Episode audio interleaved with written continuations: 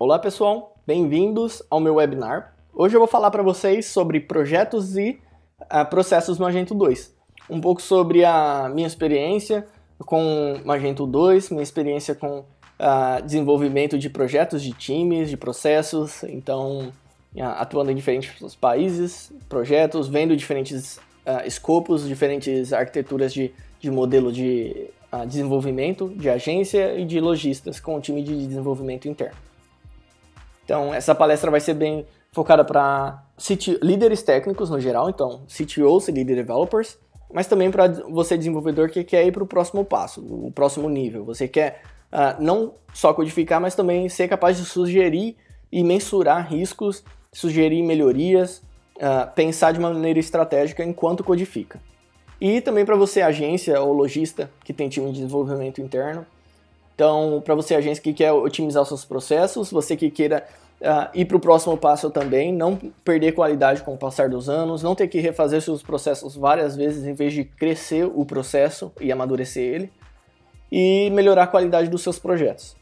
Recomendo você ir tomando nota e conectando os insights com as ideias que você tem hoje no, no aplicado aos seus projetos e processos, porque assim você cria relação já e você consegue criar facilmente um plano de ação. É o que eu faria assistindo essa palestra e é, foi assim que eu montei os slides para facilitar essa maneira de, de quem estiver assistindo, para tomar nota, né? E é, é o que eu faria, então eu recomendo para vocês, para quem quiser. Para quem não me conhece, meu nome é Rafael Correia Gomes, como eu já havia dito. Eu tenho sete reconhecimentos globais pela Magento, Adobe. Uh, já participei, formei e atuei em diferentes times e projetos em mais de 10 países.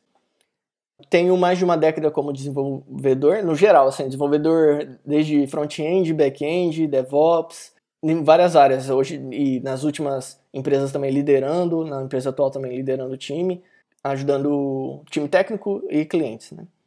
Então, hoje em dia eu sou IT Director na Lecit, uma agência de e-commerce baseada aqui em Montreal, em Quebec, no Canadá. E tem um projeto pessoal chamado Mageflix, para quem não conhece, mageflix.com, é onde eu posto e ajudo o mercado brasileiro a entender mais sobre a plataforma Magento, sobre como funciona o mercado internacional também, como que você consegue melhorar a qualidade do, do código e processo também, e tudo relacionado a Magento 2. Quais são os principais tópicos então nessa palestra? Vão ser seis esses principais tópicos. Então vamos ter o primeiro, Mindset, CTO versus Lead Developer. Aqui eu falo um pouco sobre qual a diferença das responsabilidades que eu vejo nas empresas pelas quais eu já passei, ah, pelas empresas também de clientes, que têm líder, eh, líderes técnicos internos. Então, como funciona essa distribuição de responsabilidades? Talvez você consiga refletir algum desses tópicos, no, desses pontos e prioridades e responsabilidades no seu time também. Número 2. Quais processos eu uso como agento? Então, não só como agento, mas com agência, com também, uh, no geral, como eu vejo esse mercado magento, como que você faz a diferença nele, né?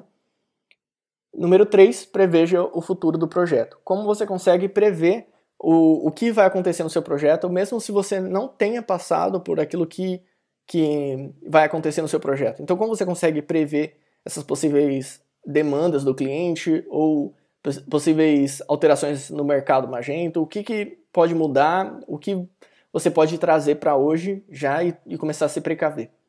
Então, número 4, estratégias de curto versus longo prazo. Uma comparação breve sobre como as duas decisões impactam o seu negócio e como você toma elas, como você, porque às vezes tem que ser decisões de curto prazo, então quando ela vem a campo, né, quando você consegue trazer ela e quando você consegue já aplicar a solução de médio e longo prazo.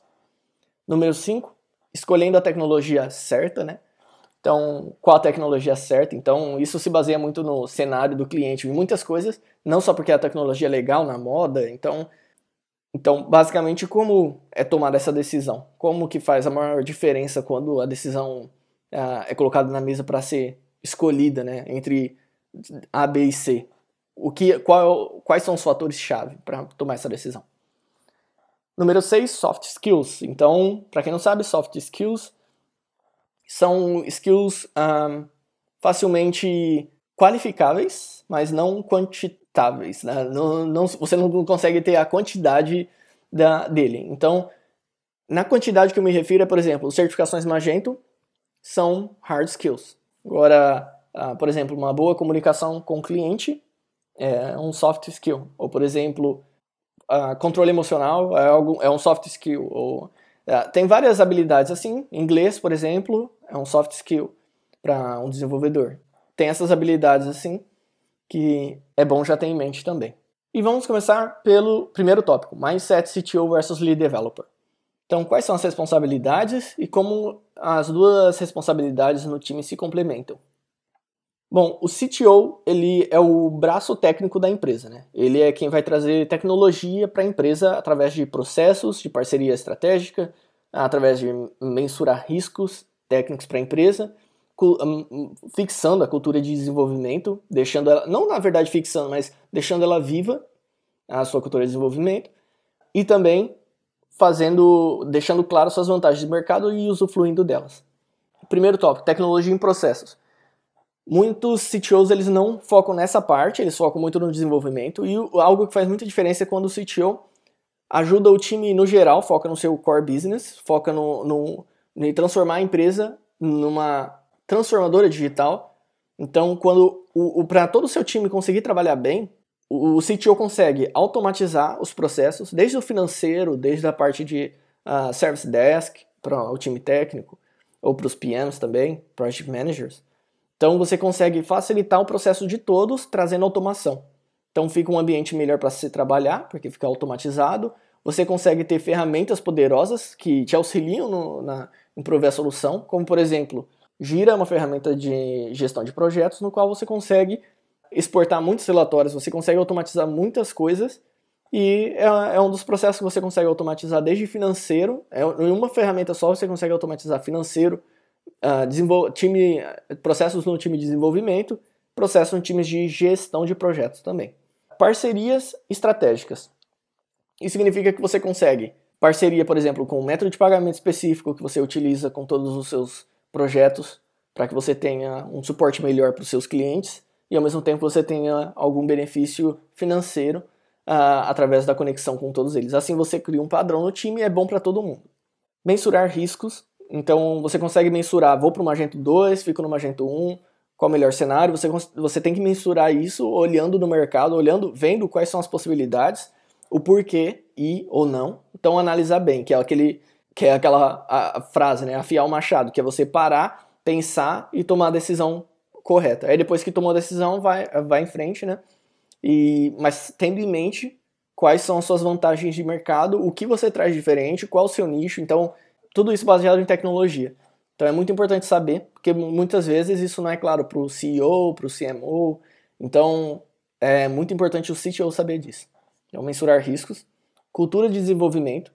Ah, muitas vezes, eu acredito que muitos de vocês já viram, os lead developers saindo da empresa, desenvolvedores saindo também, entrando outros, outros lead developers, e muitas vezes o processo se, per se perde nisso, a cultura de desenvolvimento se perde. Então, a qualidade se perde também. Então, é igual quando um projeto fica mudando de empresa. Ele fica mudando, a qualidade do projeto vai só caindo. Do mesmo jeito, o time, a empresa que tem os desenvolvedores trocando todo o tempo, a qualidade também vai caindo. Porque a cultura vai se perdendo. Você consegue deixar a cultura mais fixa na sua empresa através de processos, claro, mas também é muito importante ter essa responsabilidade e ter esse, esse essa dedicação para manter a cultura de desenvolvimento, manter a qualidade, manter aquela cultura de código né, entre o time técnico. E isso é uma responsabilidade do CTO que vai estar tá atuando diretamente com o time técnico e com as tecnologias que a empresa utiliza. Vantagens de mercado. Então, é muito importante se você não tem isso anotado, se você não tem isso em algum lugar que você consiga ver, não só na, na cabeça, né? Mas você tem que ter as suas vantagens de mercado hoje, porque, e as desvantagens dos seus concorrentes, as vantagens dele também, porque assim você consegue detectar padrões do seu time para poder aplicar nos seus processos. Então não é só por conta de adquirir novos leads ou de como você no processo de venda, não. Isso tem a ver muito com o processo interno da empresa. As suas vantagens de mercado, aquilo que faz você diferente é algo que pode trazer uh, um processo mais maduro para você e um, uma vantagem na hora de contratar, na hora de manter o time. Então, por exemplo, se eu tenho como vantagem oferecer suporte a Magento 1, por exemplo. e minha, minha empresa é a única que oferece suporte Magento 1. Vai ser mais fácil, assim que eu começar a contratar desenvolvedores que lidam com Magento 1, para minha empresa ter vários projetos Magento 1, eles vão ficar por mais tempo, eles gostam mais de Magento 1. Então, vantagem de mercado, é muito importante saber. Lead Developer. Bom, para Lead Developer, é bom você ter prazo e orçamento como uh, uma das suas principais metas para você conseguir traduzir isso para o time. Ou seja, assim que os seus PMs, os Project Managers, uh, eles, eles já sabem quais são, qual é o planejamento que vai ter para o projeto. Então, como ele já sabe esse planejamento, o Lead Developer ele vai ajudar a traduzir isso para o time técnico. Então, traduzindo em fases, por exemplo, eu conheço meu time e essas fases do projeto não são realistas. Então, ele consegue alocar o, o, as tarefas a serem feitas, passar alguma fase do projeto para fase 2 e alguma das fases 2 para fase 1, para poder ajustar de acordo com o time que ele conhece, de acordo para manter o prazo e o orçamento no, no escopo do projeto do cliente, né? Então, alinhar metas também é muito importante, porque ele vai ajudar a alinhar quais são as fases, o que tem que ser entregue, ajudar os desenvolvedores a entender o que o cliente precisa e a traduzir a linguagem do Product Manager para a linguagem de código, o que ele vê e quais o, as possíveis uh, previsões de o que pode acontecer de errado, o que pode uh, trazer a experiência do lead developer para o, o, o, desenvolvedor, mesmo sendo júnior ou pleno, ou mesmo sênior, ele consegue ter esse ponto de vista e discutir e começar a perguntar pontos de risco do projeto para já prever isso né, durante o código. Então, alinhar metas, planejar com o time um bom planejamento com o time, né? Isso independente da, do tipo de, de solução a ser aplicada, é bom sempre ser muito bem planejada. Então, o lead developer, uh, ele não só vai enviar a tarefa um para o outro, ou vai ser uma maneira de você escalar os seus tickets mais críticos, suas tarefas mais críticas, mas ele tem que ser o responsável por organizar o planejamento com o time, de ser o líder do time, de realmente conhecer bem o time dele. Então, conhecer os devs é o último tema desse slide. E conhecer os devs significa você saber quem é o melhor em front, quem é o melhor em back-end, quem é o melhor em DevOps. Ou, dentro dos meus desenvolvedores back-end, qual deles gosta mais de trabalhar com RP. Quando você tem otimização e processo bem alinhado, esse é o game changer, né? É quando você tem a verdadeira transformação, porque processos maduros, que duram bastante tempo na, na empresa, independente do time mudando, os seus processos vão amadurecendo, e otimização para focar o seu time no que realmente importa, não em processos mecânicos. Então você vai focar o seu time a não copiar e colar. O seu time não vai ficar gerando relatório, criando relatório manualmente.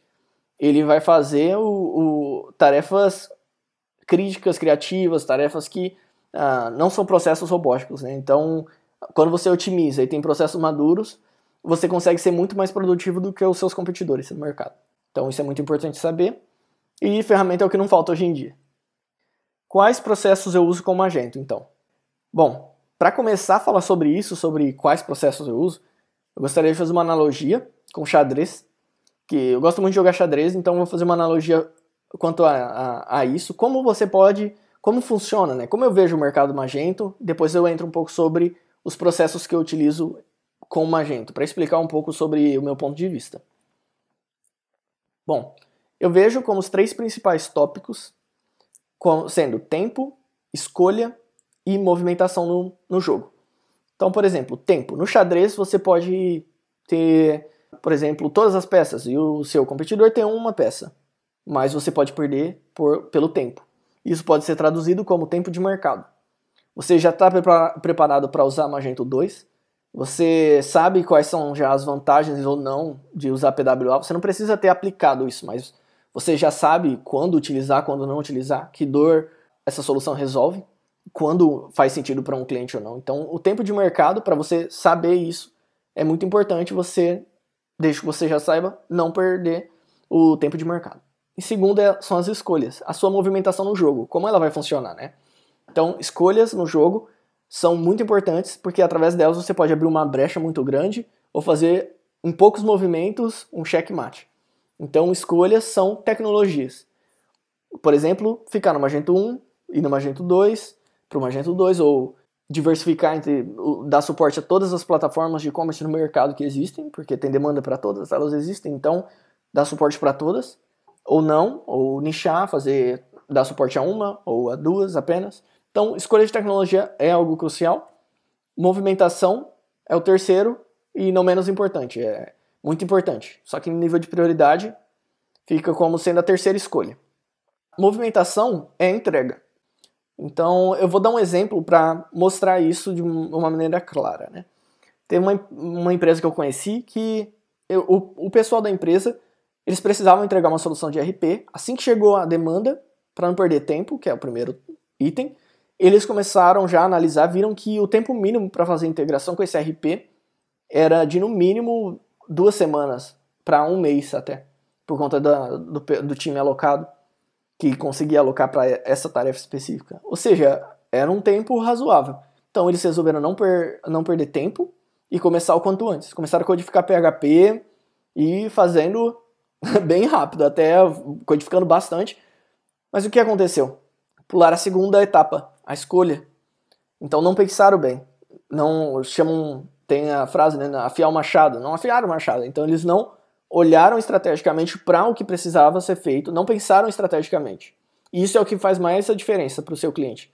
É quando o cliente não só te pede coisas a serem feitas, é quando você trabalha em paralelo com o seu cliente para ser o, o CTO as a service, né? Você consegue ser o CTO do, do, do seu cliente e prever coisas para ele. Você toma o risco, você tem ownership e você consegue falar para ele, tomar as escolhas certas, analisar junto com seu cliente para ajudar a tomar a decisão.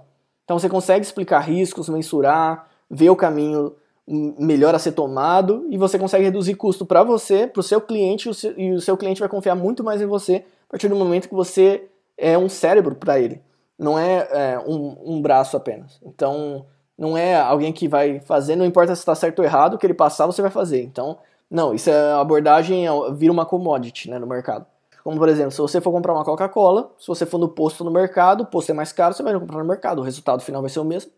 Uh, é o mesmo produto, é uma commodity. Onde, for, onde você for vai ser a mesma coisa. Então, para você não ser uma commodity, para você ser um parceiro do seu cliente realmente, você tem que pensar muito nesse segundo ponto, que é a tecnologia. Como você vai ser um parceiro dele e, e tecnologia se você não questiona as decisões, né? Se você não para para pensar o que que acontece, porque essa integração de RP que foi feita, depois foram ver quem ia manter isso. O cliente ia ter que ficar pagando para atualizar, atualizar a versão do PHP conforme vai atualizando o projeto. Muitas coisas, muitas variáveis e custo adicional mas tudo isso poderia ser feito por conta do escopo do cliente, do, das demandas que, haveria, que o BA, né, o Business Analytics, fez já previamente, depois né, que isso foi implementado, mas essa integração não precisaria ser construída. Você consegue usar a ferramenta nativa do Magento de importar CSV de um FTP remoto e importar os produtos, atualizar no Magento, e é isso. Então, ele não precisava ter uma integração em tempo real, não precisava ter. Todos esses requisitos não foram pensados, então pulou a etapa 2 e isso gerou mais custo para a empresa, para o cliente, mais dor de cabeça. O desenvolvedor saiu falando que não aguentava mais aquela integração. Então, é muito custo, muita coisa que poderia ser evitada apenas tendo a escolha certa, né? Bom, no Magento, quais são as escolhas certas, né? Então, algo muito importante são ciclos de análise tem os ciclos longos e os ciclos rápidos, assim como no Scrum, né? Então, mesmo se você não usa Scrum, você tem que ter ciclos de acordo com o seu workflow, seu fluxo de trabalho, você tem que ter ciclos de análise. Então, por exemplo, eu analiso quando é necessário fazer uma análise de upgrade para o cliente, já que você já vai ter que fazer o upgrade, muitas agências esperam o cliente perguntar. Então, uh, pergunta sobre uma próxima versão ou precisa fazer o upgrade para uma próxima versão. Se você está na versão atual e corrigindo vários bugs que vão acontecendo ou que você notou, provavelmente você está pagando duas vezes. Uma vez para corrigir uma, e a segunda vez para fazer o upgrade do Magento que já vem corrigido. Aí você vai precisar rever e vai precisar remover esses band-aids que foram colocados. Então, você consegue prever esses upgrades sabendo já que vai ter upgrades Magento, já planejando isso com o cliente. Por quê? Isso vai gerar um custo menor, como eu havia falado da integração da RP, você consegue ter um custo menor interno e externo para o seu cliente e para você. A partir do momento que você tem todas as versões do Magento na última versão, ou na mesma versão pelo menos, tendo esse padrão, seu time fica mais é, familiarizado com o processo de trabalhar em todas elas. Não vai ter um comportamento diferente em uma loja e em outra vai ser totalmente diferente, ou uma funcionalidade em um é, não existe na outra. Você tendo padrão entre os seus projetos fica muito mais fácil manter eles. Um módulo que funciona em um funciona na outra com certeza, todos é, usam a mesma versão. Às vezes não por compatibilidade de módulos, mas o módulo é compatível com as mesmas versões, já que todas são as mesmas. Esse é um, um, um dos processos de análise, planejamento de upgrades. Você pode fazer semanalmente, mensalmente, uh, ou a, a, cada quarter, uh, a cada quatro meses. Então, ou, por exemplo, a cada seis meses. Você tem, mas o importante é ter um planejamento de upgrade para se antecipar. Então, revisão de módulos. A revisão de módulos é muito importante para você não instalando o módulo e não saber o que está lá no seu projeto. Então, é uma revisão para fazer uma limpeza na casa. Você saber o que está lá instalado, é necessário, está desabilitado, não está utilizando. Mesmo quando o módulo está desabilitado, ele está interferindo no processamento do Magento. Mesmo quando ele está desabilitado no admin. Então, é importante você fazer uma revisão, uma limpeza na casa é, com frequência. Isso vai evitar muitas coisas futuras. Então, falando aqui agora parece que é só para remover, é um custo adicional para poder remover, mas não é. Realmente você vai conseguir, quanto mais você deixar limpo o projeto, deixar mais uh, exato ao ponto, deixa as funcionalidades que o cliente realmente precisa, não uma quantidade exagerada de módulos habilitados, coisas assim vão te dar muita dor de cabeça, conflitos, performance, pagar mais em servidor por conta disso.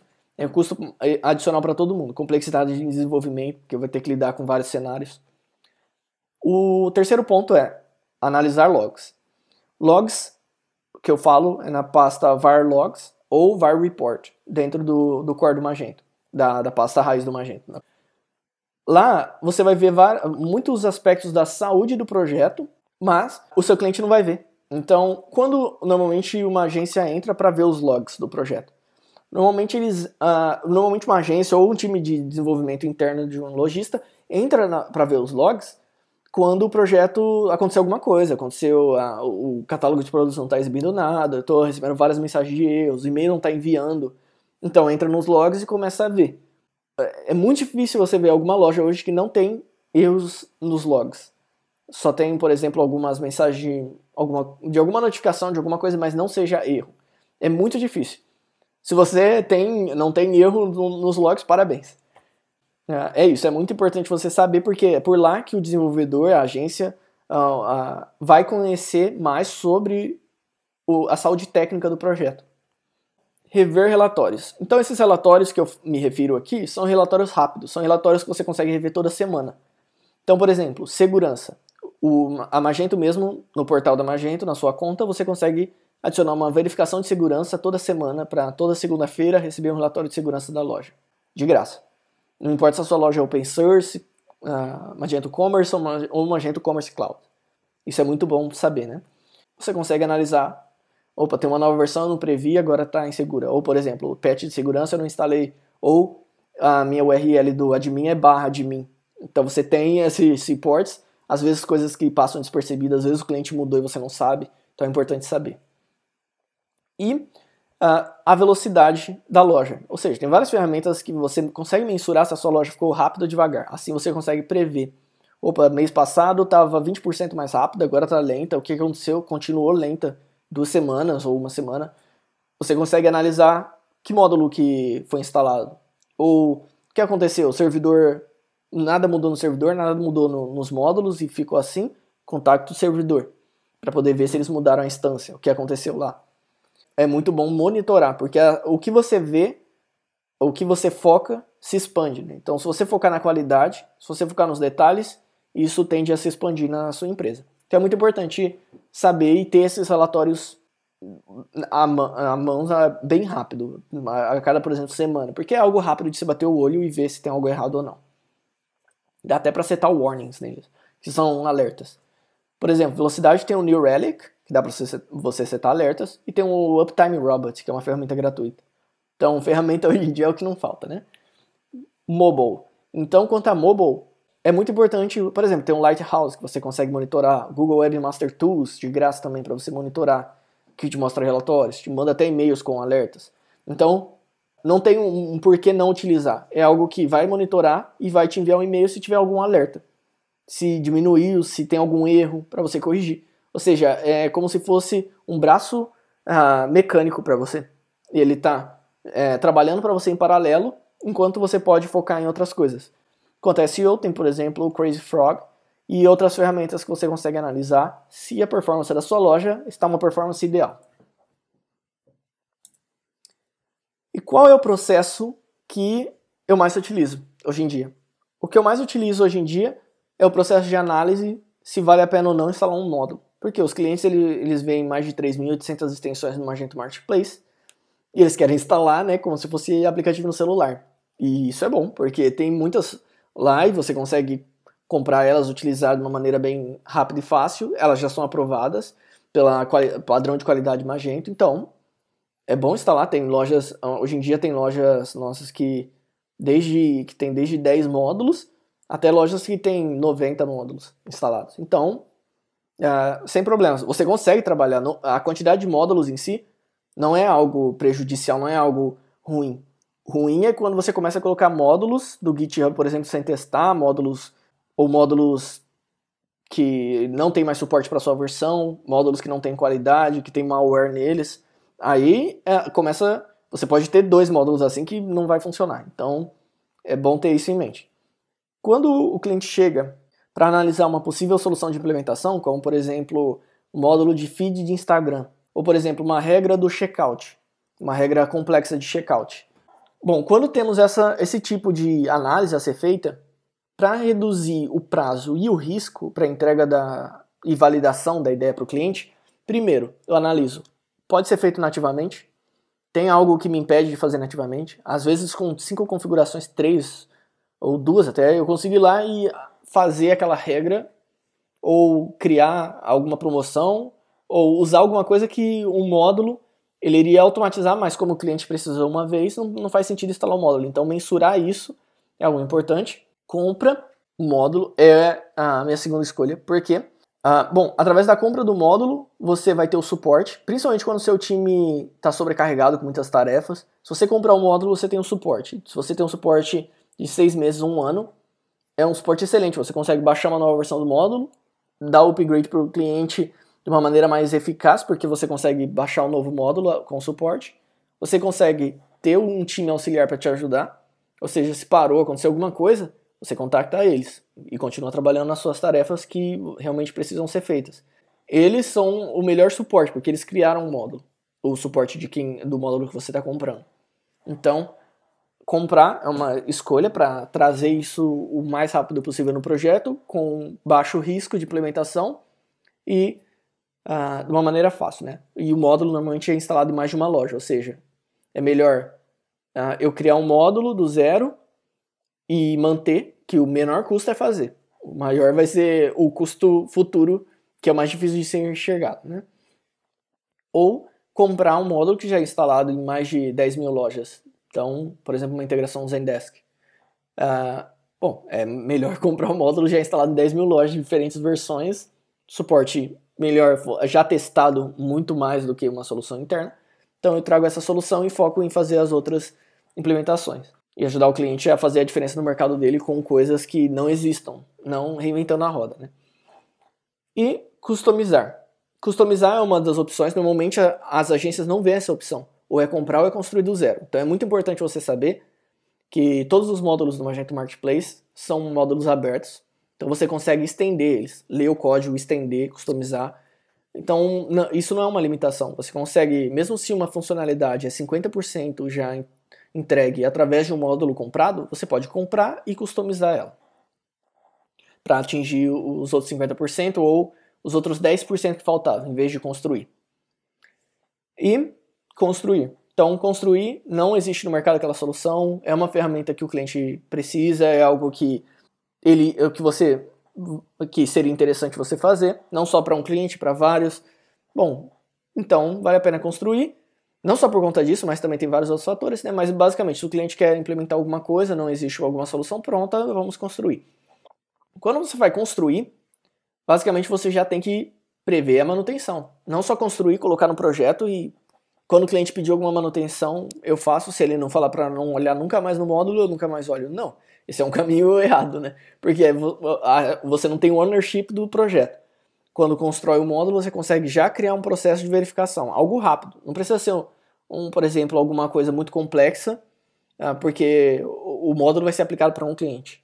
Então, a não ser que seja para vários outros, mas você consegue aplicar testes que já mensuram a qualidade e compatibilidade daquele módulo para o pro projeto do cliente e prever possíveis impedimentos da, de upgrades de próximas versões. Então é uma, uma análise. Tem coisa muito mais a fundo quando você vai construir um módulo, mas é bom ter isso em mente, né? Que aí o, o risco é maior também de implementação, teste também tem que ser mais testado. Então é isso. Processos. Para processos na sua agência, na sua empresa, no, mesmo se você é um lojista, e tem um time interno, um time técnico interno, né? É excelente ter um, um, um bom onboarding, um excelente onboarding, é muito bom. Porque assim o desenvolvedor se sente mais parte do projeto, assim o lead developer entrando no time já começa a conhecer mais da, do o, o que já foi implementado, o que foi testado, o que não foi, como funciona, quais são os processos. Então ele já sabe o lugar dele no, no time, o que, que ele pode começar a melhorar. Muitas vezes a pessoa sabe olha logo de cara, sabe como melhorar, só que espera, porque não está muito claro como funcionam as coisas. A partir do momento que você mostra claramente no onboarding como funciona tudo, o porquê funciona, o que já foi testado, como é que já está é, funcionando, quais são o, que cada cliente faz, o porquê, quais são uh, os pontos particulares de cada projeto. Então, automação. É muito importante a automação, como eu disse, é muito importante você detectar processos robotizados e às vezes parece uma dedicação de um tempo que é gasto à toa, porque ah, vai gastar uma semana para fazer automação e poderia estar tá fazendo um código. Só que o que acontece? Aquele código fazendo é uma solução de curto prazo, fazendo algum código, verificando na mão, por exemplo, alguma coisa. Se você fizesse o processo de automação da, daquele, de alguma, alguma das etapas do processo, do seu processo de desenvolvimento, ou de verificação, ou de comunicação com o cliente, isso tiraria carga a longo prazo. Um pouquinho hoje, um pouquinho amanhã, e no final das contas você teria muito mais margem de negociação com o cliente porque você entrega num prazo menor com menos custo. Então, é um processo de automação é feito todos os dias, não é uma grande mudança feita do dia para a noite, né? São é, mudanças pequenas e constantes. Ciclos de avaliação de qualidade é muito importante ter, não só para o time, quanto para os projetos e processos também. Então você consegue ter ciclos de avaliação. Você pode fazer um ciclo de todo mês ou toda semana o lead developer falar com os developers e o CTO toda semana falar com o lead developer para poder analisar o que pode ser melhorado, o que uh, pode ser uh, listado como um tópico a ser discutido e refletido durante a, o processo de trabalho, porque assim você consegue pelo menos ter aquilo em mente. Porque muda quando você tem algo em mente, que você sabe que é algo que talvez possa ser melhorado, do que só entrar num processo automatizado. Quando você tem aquilo em mente, algum tópico discutido durante 30 minutos em uma semana, discutiu 30 minutos sobre algumas possíveis melhorias, aquela ideia começa a crescer na cabeça e você consegue pensar naquilo durante a execução do dia a dia da, das tarefas, né? Uh, e documentação, não reinventar a roda, fazer a documentação do Magento do zero de novo, puxar como que uh, muda o login, usuário e senha. Não, é, já tem várias documentações no mercado que você consegue trazer de várias diferentes tecnologias. Então, para a documentação não ser um documento de 100 páginas para o novo funcionário ler e ficar entediado e lendo tudo aquilo, não vai nem ler no final, né? Então, é importante a documentação ser exata, mostrando os pontos críticos do projeto, mostrando os pontos que fazem aquele projeto ser diferente de um outro projeto Magento. Assim ele consegue ver de uma maneira geral o que precisa ser, o que precisa saber sobre aquele projeto, né? Então, como você pode prever o futuro de um projeto já dessa maneira que eu falei, né? Bom, quando estamos num labirinto, olhando para qualquer um dos lados, você vai parecer que você qualquer caminho que tomar vai ir para o mesmo local. Então, como você pode prever, né, um caminho a ser tomado? Basicamente, num labirinto, o melhor caminho para você sabe o melhor caminho é olhando por cima, porque aí você sabe o caminho a ser seguido. Então eu vou te mostrar como olhar por cima de, de coisas, mesmo se você nunca teve que migrar uma plataforma do, do, do Magento 1 para Magento 2. Como você pode prever isso? Os riscos, o, o, o, prever o futuro disso, o que pode acontecer? mesmo nunca tendo uma migração grande assim. Nunca houve na história o Magento migrando totalmente, refazendo o código de um, uma versão para outra. Né? Então, como que pré, uh, se prevê isso?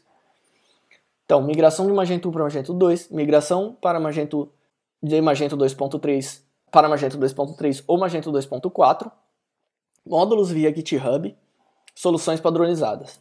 Vamos começar como a migração do Magento 1 para Magento 2. O que é fácil já de se, é, de se prever. Assim como você vê uma depreciação de alguma plataforma, quando, por exemplo, uma plataforma para de existir no mercado e os lojistas ficam órfãos, então, como você pode prever a migração do Magento 1 para o Magento 2? Você pode prever do lojista que quer continuar no Magento 1, ele pensa, ah, o código vai continuar funcionando, eles não vão barrar meu, meu código, não vai parar minha loja do dia para a noite. Não vai. Mas o que é muito mais que isso. Você escolheu o Magento não porque é um código PHP, porque senão você escolheria o commerce ou um, um PHP do zero, ou, ou escolheria PrestaShop, outra plataforma. Por que, que é justamente o Magento? Então tem muito mais por trás disso. Primeiramente, falta de módulos. Por quê? não vai ter mais módulos sendo lançados, não vai ter mais compatibilidade com os módulos que são mantidos. Uh, você também, os desenvolvedores vão migrar consequ consequentemente para Magento 2, você não vai ter mais desenvolvedor fazendo, vai ficar mais caro uh, uh, implementar alguma solução. Porque hoje, para Magento 2, na última versão, você tem mais de 3.800 módulos no Magento Marketplace. Então, falta de módulos, funcionalidades nativas, você vai já não ter mais a funcionalidade uh, mais requerida no seu mercado, no mercado de e-commerce no geral. Por exemplo, Multi-Stock Inventory, o MSI, uh, ah, para você ter uh, múltiplos centros de distribuições. Já é nativo no Magento 2, no Magento 1 não tem e não vai ser implementado. Então, tem extensões que implementam, mas meia dúzia de lojas utilizam, ou seja, vai dar problema, vai dar dor de cabeça. Enquanto no Magento 2, Uh, mesmo sendo a mais leve para rodar, não, é o não requer menos servidor, mas já traz a maturidade do mercado internacional para sua loja. Ou seja, ele já prevê vários cenários já, vários cenários mais utilizados para a loja atual. Então, funcionalidades nativas vai te dar muita competitividade no seu mercado. Você vai conseguir usufruir de muita coisa que você não precisa nem ter requerido a instalação. Você já já tem nativamente para utilizar. Comunidade é gigante, né, da comunidade do Magento, então você encontra documentação fácil. E cada vez vai encontrar mais, cada vez vai encontrar mais discussões, tópicos como esse, essa palestra hoje e esse evento no geral. Então, é muito importante você levar isso em consideração e treinamentos. Você vai achar treinamentos para Magento 2. É, para Magento 1, você acha treinamentos depreciados e a plataforma tem gente mantendo já a plataforma Magento 1. Já não, né? Já, desde que parou o suporte, mantendo a plataforma mas treinamentos, módulos, e tu começa a faltar as coisas. É como se você estivesse mantendo uma plataforma criada sob demanda. Ou seja, você criou e você não vai usufruir do benefício de usar uma plataforma consolidada no mercado. Magento LTS. Para migrar para uma próxima versão, o que você considera? O cliente acabou de entrar na loja, Magento 2.2 e a última versão 2.3.7 e a 2.4.2. Então, qual, dessa, qual a versão que eu vou? Sendo que as duas são LTS, Long Time Support. São as versões que, que têm suporte de a longo tempo, né? Tem, tem bastante tempo de suporte. Vão ser suportados até o final do ano que vem, ou se não mais. Então, como você analisa isso? Então, esses são os tópicos de como eu analiso. Por exemplo, tem clientes nossos que estão na agência 2.3.1 e eles chegaram na agência e eles querem migrar para a última versão. Então, as outras agências falam para eles, sem pensar, 2.4, né? sem questionar nada. Só que se você for no médico hoje, ele não vai te falar, ah, você tá com dor, aspirina, então, né? não quero nem saber o que, que é. Não, não, não é assim que funciona. A última coisa que você fala é a prescrição. Então, você tem que entender. Para ser um parceiro do seu cliente, você tem que entender ele. Então, como você entende? Você entende, você olha por cima do labirinto, né? Vendo módulos customizados na loja, o porquê, os, quais são os módulos customizados necessários eh, que já foram implementados. Módulos atualizados, ou seja, você consegue obter os módulos atualizados para a versão 2.4 ou o da versão atual já são compatíveis com a última versão da Vertical 2.3. Integrações. quais são os riscos dessas integrações. Elas mudam, com, elas vão ser impactadas pelo upgrade de uma nova versão que vai mudar a API. Elas têm suporte também. E novas features. É algo realmente necessário ir para a versão 2.4 para o cliente, porque questão de segurança e muitos pontos de performance, o 2.3 tem as mesmas segura, a mesma segurança do 2.4. Então, é algo nas funcionalidades que são diferentes, que chamou tanta atenção para o 2.4, ou não, qual, qual é o cenário do cliente. Cada cenário é um cenário, né? Então você analisa isso para ajudar o cliente a tomar decisão e fala para ele o porquê. Fala, ó, eu aconselho esse caminho por conta disso, disso e disso. Tem os outros, mas esse eu vejo como o melhor caminho. Aí o cliente vai perguntar se ele. Normalmente cliente que tem uh, líder técnico no time, tem time de desenvolvimento, pergunta, mas por que não o 2.4? Aí você mostra para ele que você fez o seu dever de casa, né? Que você tem a, a, o porquê, os, a análise que você fez do caminho A e do caminho B, os riscos possíveis a serem tomados e que há muitos mais riscos no, no caminho B do que no caminho A, que é a, na migração para 2.3, por exemplo. E que depois nada impede de já ir se programando, esperar as integrações oferecerem suporte para a última versão e migrar.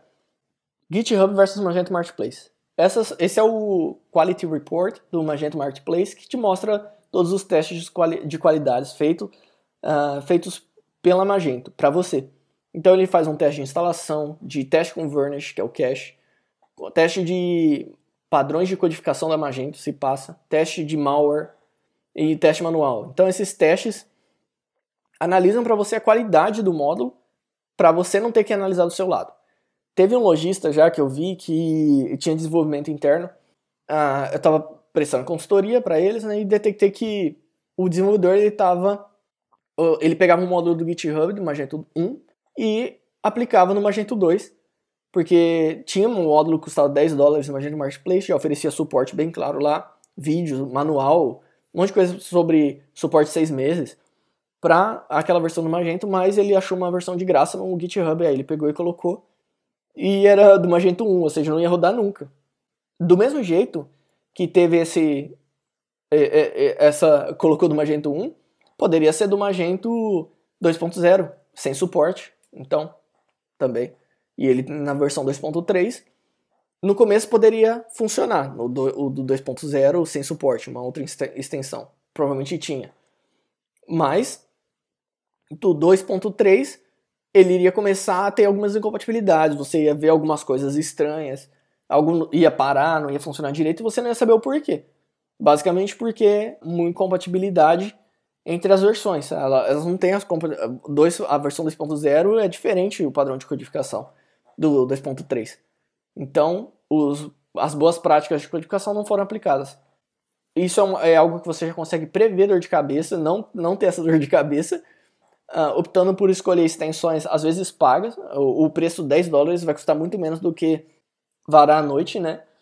Tentando resolver um problema sem saber o que, que é, no final é um módulo causando a incompatibilidade. Você pode criar um ticket de suporte e continuar focando no, na, nas outras coisas. Então isso é uma vantagem muito boa. Próximo tópico são padrões. Patterns ajudam muito, padrões ajudam muito a qualidade e velocidade dos seus projetos. Como eu falei, se você tiver todos os projetos rodando em Magento 2.3 e 2.4, últimas versões, ao invés de ter cada um numa versão, diferentes plataformas, assim, uh, várias, vários processos diferentes, fica mais difícil criar um processo de fábrica, né, um processo que você consegue ter o seu especialista para integrações, ter o especialista front-end, que cada, cada dia que ele aprende algo novo, é algo que ele amadurece na plataforma, no tema padrão da empresa, que vai ser replicado para todos os clientes o custo vai ser mínimo para você e para o seu cliente, que ele vai ter uma solução boa compartilhada, entre outros projetos. Então vai ser mais viável de ser aplicada. Então, é muito importante você definir padrões, é, como você detecta esses padrões e como você consegue transformar eles em processos. Tem muito erro, tem erro que empresa que pega um, um, um desenvolvedor muito sênior e coloca ele para fazer todos os processos manuais, porque só ele consegue fazer. Mas aí o que acontece? Se esse cara sair porque ele está muito sobrecarregado, aí complica, você vai perder tudo que foi feito ali, vai ter que inventar um novo processo depois. Então, o ideal é você, para não sobrecarregar, criar processos automatizados através do conhecimento dele. O que, que ele analisa no código para tomar uma decisão ou para ver alguma coisa para o cliente, gera um relatório através daquela análise. Ele vai analisar mais rápido, porque o relatório vai gerar para ele o que ele precisa ver. Ele consegue, analisando as informações, tomar a decisão, aconselhar o cliente, ou aconselhar o time o, caminho a ser seguido.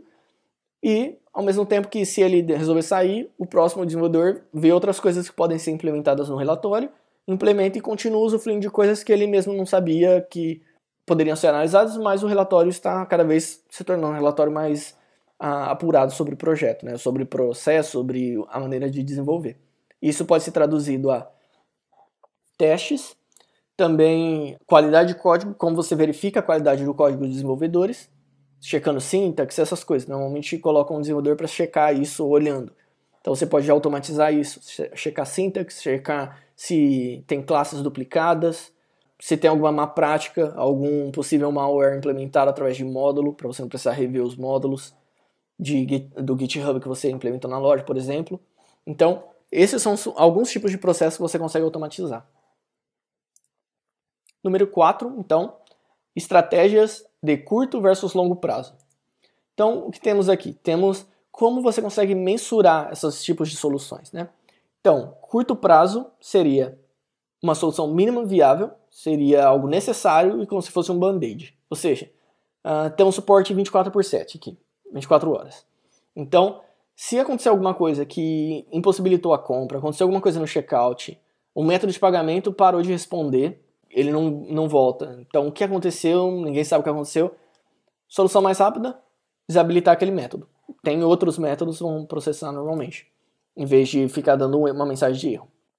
Solução de médio e longo prazo: um, o desenvolvedor, no dia de trabalho dele, entre o suporte já resolveu a curto prazo, o, o desenvolvedor vai verificar as credenciais, o que, que aconteceu, é a credencial que expirou, o que, que aconteceu nesse, nessa noite que passada que parou de processar. Então, alguma coisa aconteceu, ele vai analisar a solução de médio e longo prazo a ser aplicada.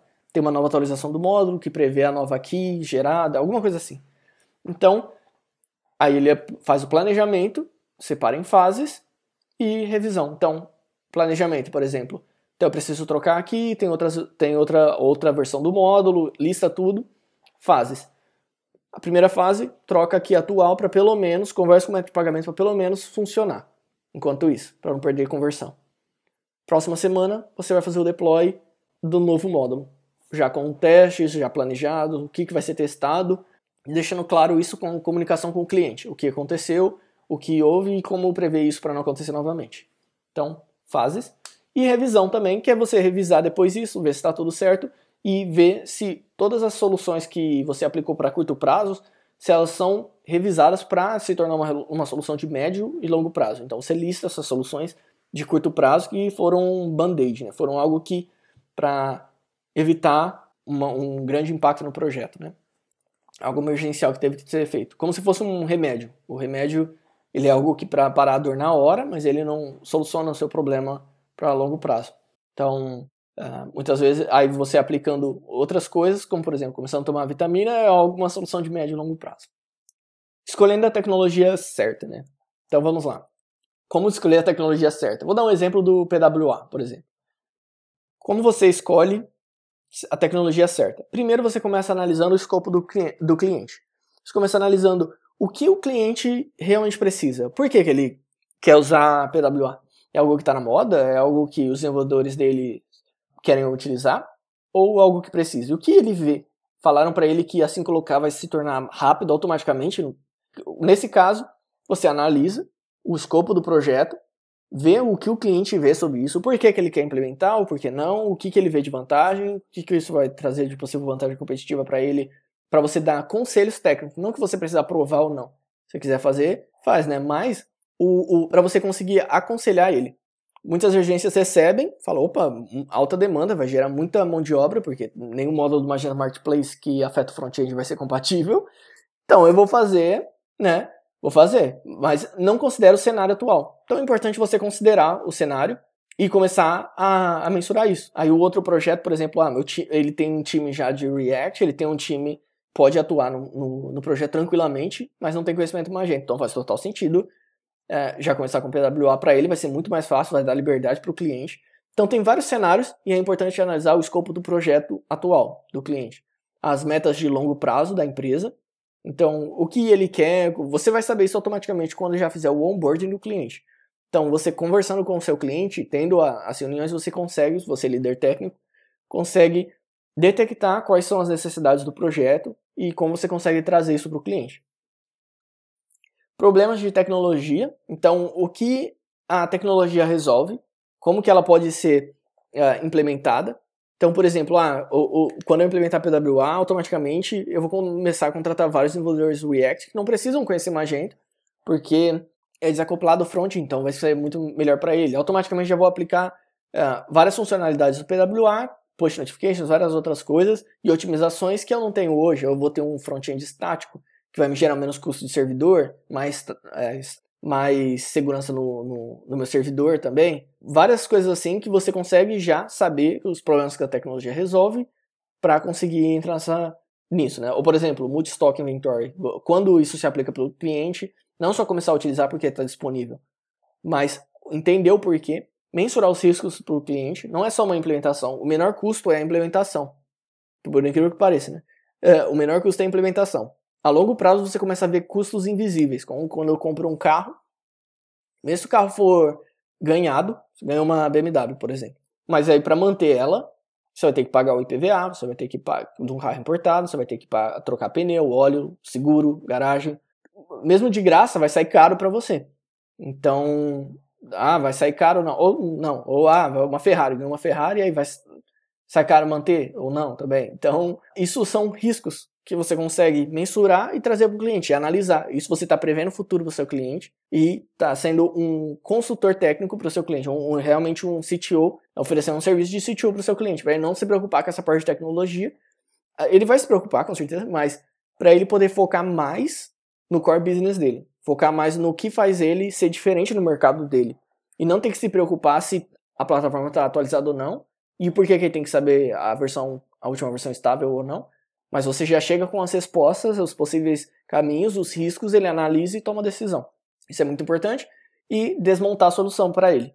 Então, assim que você desmonta a solução, você consegue mostrar diferentes escopos. Então, você consegue montar em fases, você consegue mo mostrar que a mesma solução pode ser atingida de diferentes maneiras, e você entendendo, você consegue dar uh, conselhos, insights melhores para os seus clientes. Então, é muito importante você desmontar as soluções e entender as necessidades. E software, soft skills valiosos. Quais são os soft skills que eu considero assim que, pela minha experiência, já pela minha carreira uh, de desenvolvimento Magento, o que faz mais diferença no dia a dia para um líder técnico? Ou para você, desenvolvedor também. Os hard skills eu vejo que são o topo do iceberg. Às vezes tem, eu vejo desenvolvedores que são, tem muitas certificações, imagina, mas na hora de explicar o porquê da ideia dele, o porquê ir para um caminho ou para o outro, ele fala, ah, porque está na documentação, ou porque um motivo não tem um ponto crítico sobre aquilo, ah, mas faz sentido para o cliente ou não, ou e o, não, essa análise é uma análise que é um soft skill. Tão importante quanto você ter hard skills, ter as certificações é muito importante ter, mas software skills como capacidade analítica, você analisar o cenário, mensurar, trazer isso de uma maneira clara para o seu cliente, uh, mostrar os pontos que você analisou, mensurou riscos. Isso não toma muito tempo. Isso só tem que ser praticado. Porque assim que uh, você, desenvolvedor, começar a codificar, começar a ver os possíveis cenários, você consegue ver que essa funcionalidade provavelmente o cliente vai querer alterar com o tempo. Então, eu consigo mensurar que baseado no cenário os anteriores, vai ser necessário ter um botão de trocar essa configuração no admin. Mesmo se o cliente não pediu, é fácil você criar uma, um, alguns campos para ser alterado dinamicamente e não direto no código. É até uma boa prática. Então, já colocar no painel administrativo, isso já lá para ser alterado. Se o cliente falar amanhã, ah, você pode desabilitar, eu preciso testar mais, ou não sei o que aconteceu. Você pode entrar em produção, não fazer um deploy extra e desabilitar e tá tudo certo. Então, você previu muita coisa. Você teve a capacidade analítica de analisar cenários anteriores, possíveis, e aplicar a solução ideal. Então, comunicação é algo muito importante, porque assim como eu disse, às vezes uh, você tem a ideia correta, o caminho certo, só que você não sabe explicar o porquê. Por que, que é, esse é o caminho certo para você? Às vezes o, o, cliente mesmo desafia você, CTO, você líder técnico. Por que, que você acha que essa solução seria melhor? já que você está dando um advice para ele, né? Tá dando um conselho. Então, ele quer saber o seu ponto de vista sobre aquilo. E saber expressar o porquê você chegou naquela conclusão é um ponto muito importante. Ainda mais se for em inglês. então, uh, que é, inglês também é um soft skill muito importante. Pra, principalmente para líder técnico, principalmente para agência que quer ter projetos internacionais, né, ou, ou já desenvolvedores que trabalham em, em, empresas internacionais. Organização é algo muito, muito importante também. Parece que é algo não tão essencial, mas faz muita diferença para quando é desenvolvedor, eu falo. Parece que não, não é tão essencial, mas faz muita diferença quando você tem organização, não só no seu código, mas também na sua agenda, no, na sua rotina. Quando você tem essa organização, tudo se reflete. Uh, por exemplo, se você tem a organização na sua rotina, vai se refletir no, no seu código e vice-versa. Então, sendo organizado no, nas coisas faz bastante diferença. E isso é notável. Então, é, é bem legal ter esse soft skill. Quando, a, quando eu percebo isso nos desenvolvedores, uh, eu vejo que o desenvolvedor, ele é, é, é, com essa habilidade, já é um diferencial para ele, né? Bom, pensar como dev. Então, muitos uh, ah, CTOs ou lead developers às vezes esquecem de pensar como dev. É muito importante você estar tá aberto a feedback para chegar com todo mundo, ver o que pode ajudar. Você ter um mindset de ajuda mesmo. O CTO ajudar o lead developer, o lead developer ajudar os desenvolvedores e os project managers. Ao ponto de é, perguntar mesmo o que eu posso te ajudar, como que você acha que o processo pode ser mais efetivo, o que, que te atrapalhou nessa semana para entregar as tarefas. Esse mindset de poder ajudar o, o, o, seu time de desenvolvimento faz toda a diferença, é um soft skill muito valioso para um líder técnico e que, vai, e que faz mudar tudo, porque aí os desenvolvedores começam a falar, eles se sentem mais à vontade para poder comentar o que hum, pode ser melhorado, o que ele viu que no meio do processo interrompeu a entrega efetiva do, com qualidade do projeto. Então, desse jeito, pedindo feedback, tendo reuniões de uh, melhoria, sincronização do time, é algo muito importante, é algo que faz muita diferença. É algo que às vezes o desenvolvedor não vai falar, vai falar, ah, tive dificuldade com front-end, eu sou mais back-end, então foi mais difícil. Aí você já consegue conhecer mais o seu time. Então, são pontos importantes você sempre focar em entender o seu time e estar tá aberto a colher feedbacks e perguntar por feedbacks efetivamente. Não só falar que está aberto, mas criar um processo para ter esses feedbacks. Bom, então é isso, pessoal. Muito obrigado. É, foi muito legal participar aqui hoje com vocês nesse webinar. Espero que tenham gostado. Qualquer dúvida, deixem no, nos comentários abaixo. E é isso aí. Te vejo no, no próximo webinar. Até mais. Tchau, tchau.